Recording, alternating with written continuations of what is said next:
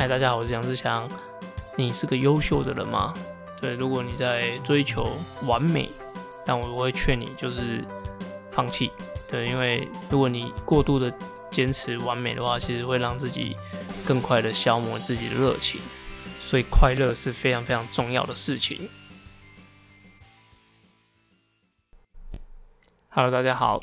在九月二十五的时候啊，就是之前有跟大家提过 Super League 的分站，那它最后一站是在马里布，那是这一站呢是他们的世界锦标赛，那其实就是这个联盟在今年度就是最后一个结算他们积分的一个赛事。那这个比赛其实很特别，在应该说他们的就是一个很新的联盟，所以他们的变换性啊，或者说他们可调整性其实是比较高的，不像奥运会，或者说不像。一些正规的比赛，那他们的规则就是稍微比较呃弹性一点，毕竟他们也是商业性质的赛事。那他的这一场比赛啊，特别加入了四个选手，就是今年东京奥运的金牌。那男生是 Blumenfeld，那女生的话是 Duffy。那还有呢，就是今年 Ironman 七十点三的两位冠军，就是 Lucy 跟 Eden。那尤其在今年，其实。蛮多比赛都有一些豁免权吧，我觉得是呃，因为今年可能赛事的影响，所以需要增加多一点的话题性，所以在 Super League 的最后这个马里布这一站，那加入了这四位的选手。其实，在前阵子的 Kona 就有豁，就觉得有一种豁免权，就是可以直接让啊奥运金牌的两位选手直接可以成为职业组的的选手。所以这应该是为了增加多一点的可看性，然后再让比赛可以多一点点的刺激。那我觉得特别需要讲一下就是 Lucy。那 Lucy 啊，她在呃，她其实年纪还蛮轻的，她是有一九九，就是她生日是一九九三年，所以小我一岁，所以大概是二十八岁。那她其实大概蛮早期就已经转长距离的比赛，尤其其实我觉得她转长距离还蛮特别，是因为她的游泳很好。然后单车、跑步能力其实都不差，但是以往在这个年龄或者说这个呃游泳的实力的水准的选手，其实不会那么早转长距离。但是他在啊前阵子就已经一直都在比二二六的距离的比赛，所以我觉得是蛮特别，因为通常会转。长距离，要么就是你可能在 ITU 的赛事已经不行了，或者说你的游泳本身就不是特别厉害。但是 Lucy 不是，她的游泳特别的好。然后我说为什么要特别讲她，是因为她在六月份的时候，那比的 World Triathlon 的五一五的赛事，好，那那一场比赛她也是游泳很前面上岸。那她的带来的影响，当然自行车能力很好。那她在比赛中有。让整个赛事有点不一样的变化。好，那这是五一五的距离。那接下来他在 c l i n s Cup，他又比了一个接近一一三的距离。然后在 i Ironman 七十点三的时候比了一个一一三的距离。啊，之后再再加入了 Super League 的这个联盟的比赛。那其实这也不是他第一次参加 Super League 的比赛，在之前的室内赛里面，他也是有。初赛，然后一样就是展现他很过人的游泳的水准，然后在比赛里面其实也是非常非常竞争性。像蛮多人都会说，长距离的选手，那他短距离其实会有比较不吃香这样子。但是 Lucy 在这场比赛里面又有很好的表现，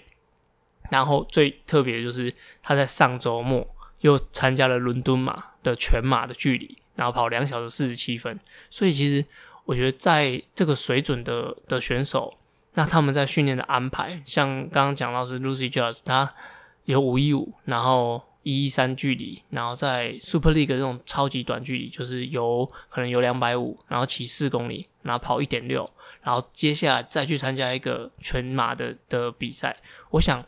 可能如果是为了参加一个，比如说他要拿 Kona 冠军，或者说他有一个很 A 级赛事的话，他可能不会这样安排。但是刚刚讲到，就是前面可能因为疫情的影响，所以他整年度的规划可能都受了很大的波动。那所以他在一些活动上，可能很多都是为了商业考量吧。就因为有些活动他只要出席，他可能就是会有一些呃可能赞助金或者说一些代言费用，所以他才会这样子规划。因为之前如果你有看过，就是 a l i s t a Brownlee，就是两届奥运金牌的大 Brownlee，他在准备就是奥运的期间，如果他要很认真的要争取金牌的话，他说他会很需要十八个月的时间，专心的去准备他这场比赛。那刚刚提到，就是他从六月，Lucy 从六月开始，那比了不同距离，然后不同地区的比赛，然后又是这么不一样的比赛模式，又不同项目。对，那我觉得，呃，可能我在考量上，我自己觉得可能是商业居多啦。像是挪威队他们最近的比赛的安排，我自己也觉得非常的妙。对，就是从奥运奥运前，当然是大家很。很专注于在奥运距离上，那有很多的战术的拟定啊，或者说很多的训练方法，都是为了要金牌。那从金牌以后，我觉得他们的训练安排我就有点看不太懂了。就是呃，一下比长距离，一下比短距离，然后呃，又有说要比二六的比赛，所以他们那么密集的参加各式各样的的比赛，我觉得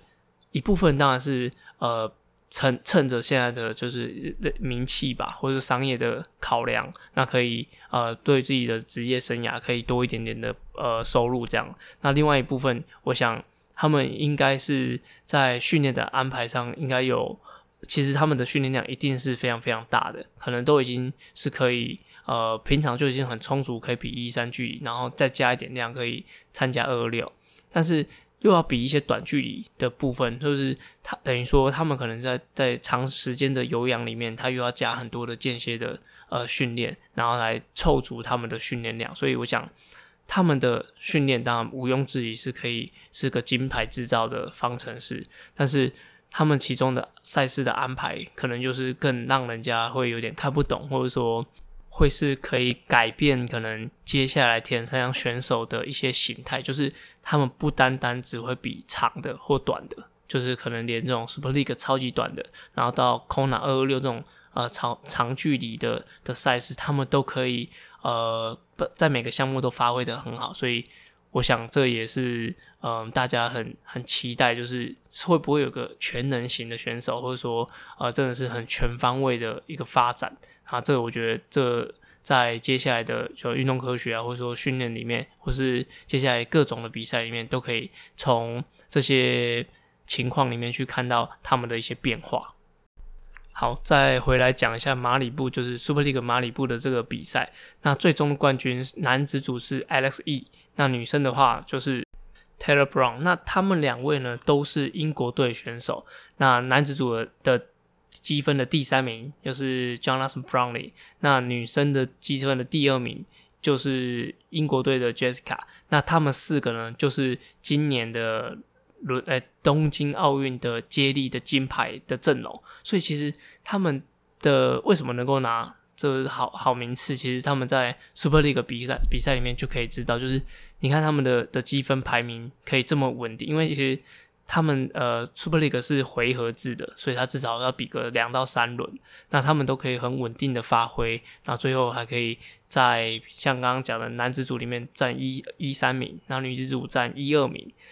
如果近期还会有就是国家的方式进行混合接力的话，我想。英国只要派出这四位，应该可能这两年内的混合的世界锦标赛的金牌，我想都一定是英国队拿下来，只要他们不要有任何的差错。所以其实看 Super League 的比赛，可以大概可以猜测得到，就接下来在比较短距离的的赛事里面，哪哪些选手或哪些国家的的人其实是比较有优势的。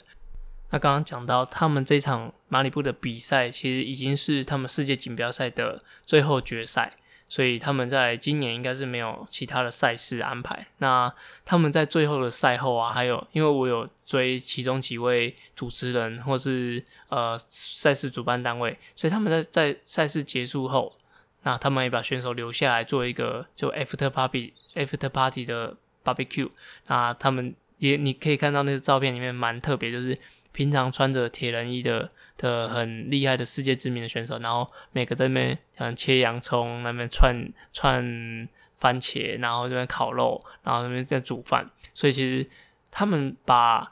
每个选手集中到提供同同一个地方，然后他们也让他们有尝试，可能说让用镜头的方式，然后呈现的不一样的一面，然后给呃每个可能粉丝看，这样我觉得这是一个 是创举啊，所以我觉得 Super League 的联盟在接下来的比赛应该都是蛮值得就是关注的。好，那再要把镜头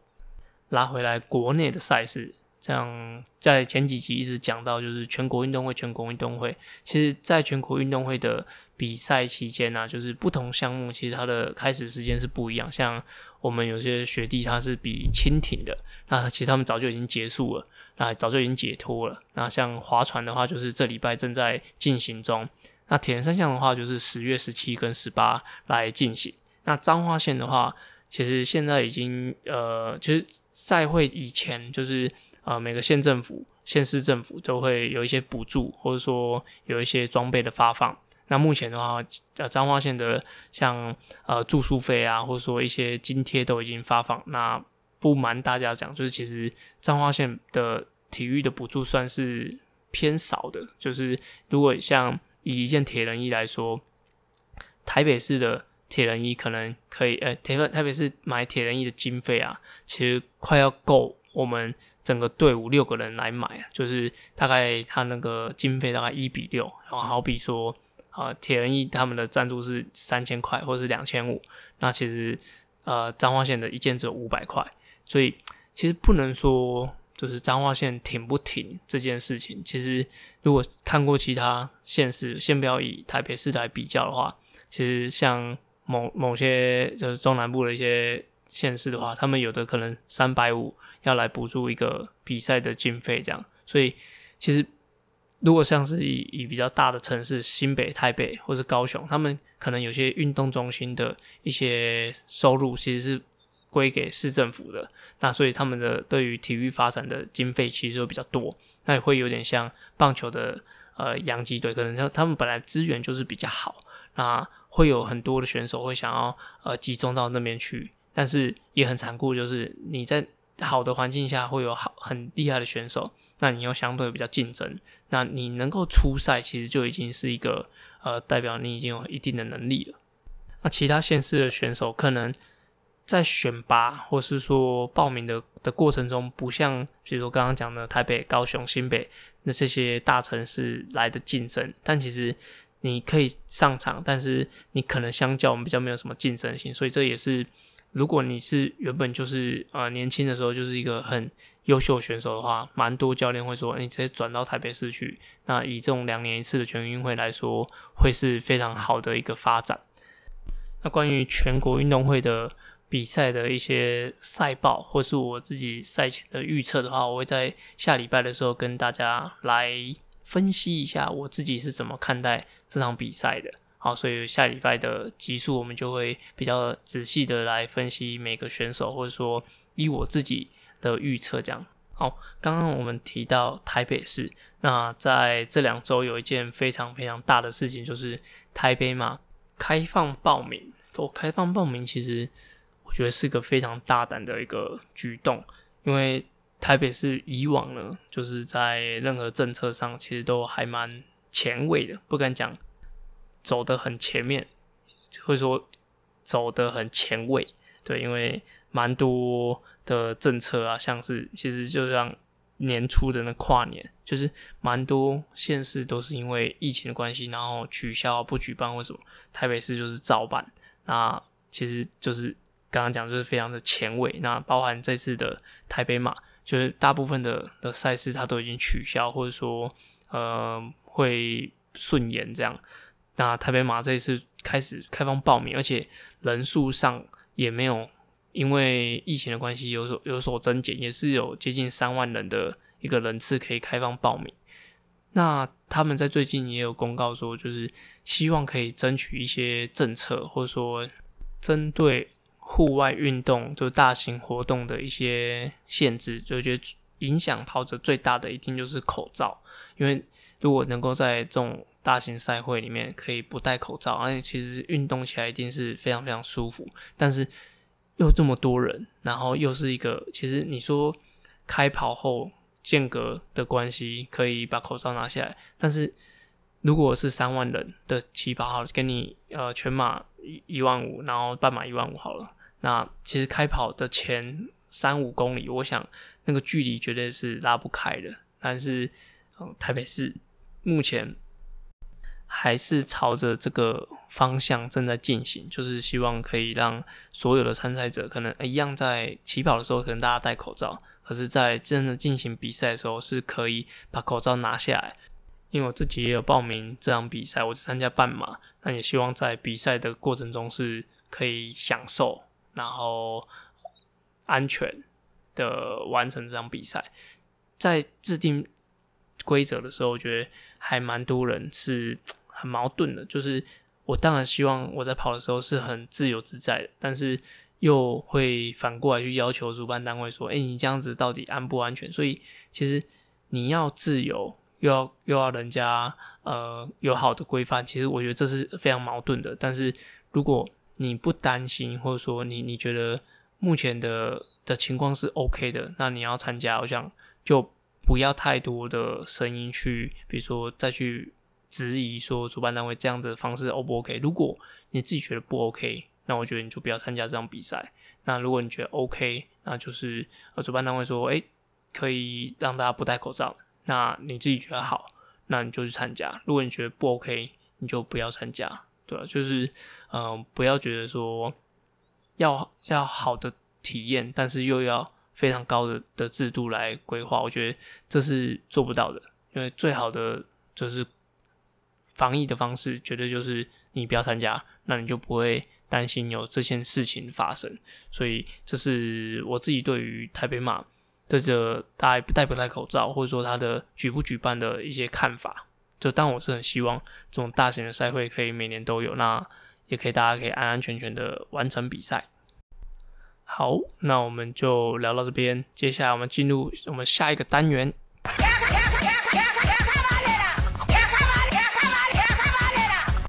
卡克班尼啦，那我们今天卡克班尼的主题，其实是我在 Facebook 上看到一个。